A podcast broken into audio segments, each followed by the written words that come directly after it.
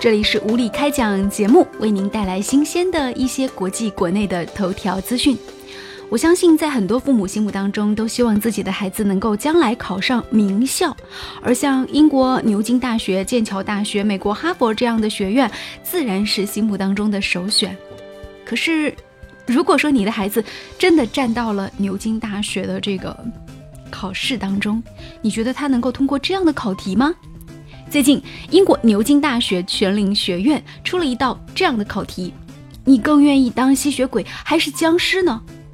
卫报的文化记者马丁·贝拉姆试着做了这样的回答：“呃，我选择吸血鬼。”他给出的理由是这样的：“你见过相貌丑陋的吸血鬼吗？不清楚到底是只有时尚人士才能变成吸血鬼，还是当了吸血鬼就会让你很时尚、很 fashion。总而言之，吸血鬼看起来都很酷。”他还写道：“当然，当吸血鬼也有不好的地方，其中之一就是长生不老，听着很好玩。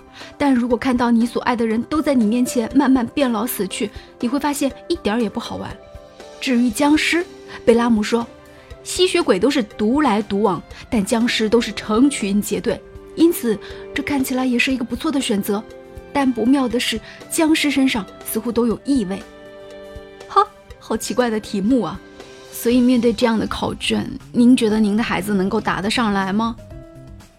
二零零九年的时候，英国的《展望》杂志的编辑，呃，叫做莱斯，曾经写过一篇文章，说，无论是吸血鬼还是僵尸，体现的都是英国的中产阶级的焦虑，反映的是中产阶级生活的两面受敌，来自上层的剥削，来自底层的造反。吸血鬼是有钱人，僵尸是无产者。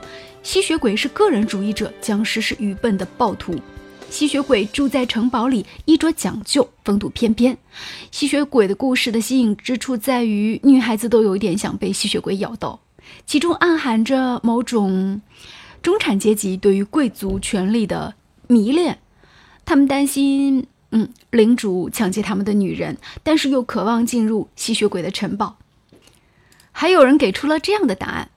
吸血鬼看起来都很性感，可是僵尸不一样哦。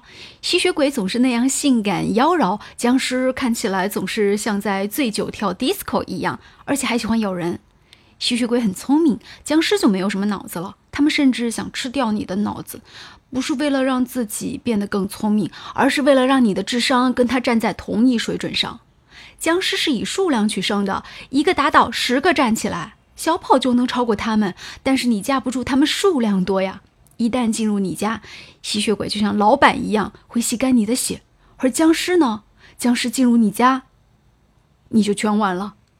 吸血鬼反映的是升迁，被咬之后呢，你就加入了权力阶层；而僵尸则不一样，一旦僵尸进入你家，那么你就是平均主义了，你将和所有人一起浪迹街头。吸血鬼跟僵尸很少在同一电影里出现，他们似乎代表着两种互不对立、互不相容的。阶级诉求，哇！看到这些答案，我感觉到脑洞大开啊！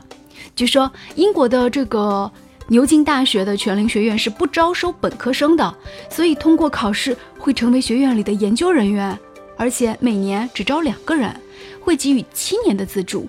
也就是说，如果你考对了这道题目，当然还答对一些其他的题目，那么你就会获得。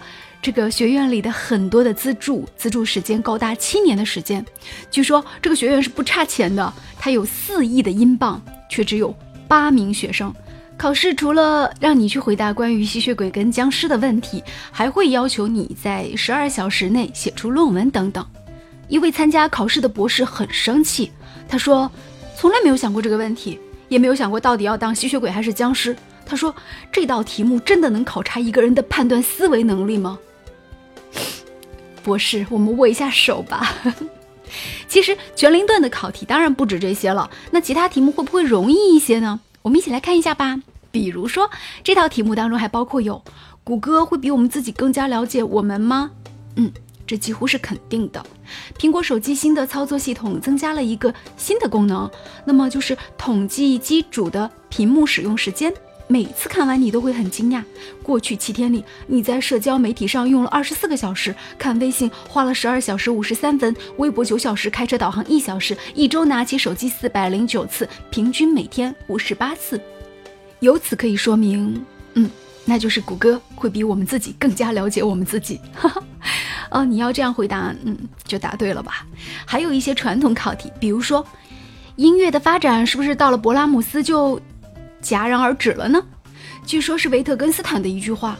还有年年都问的道德问题，请问所有的生命都重要是吗？是吗？嗯，牛津剑桥面前试题是能够考察一个人的发散思维的。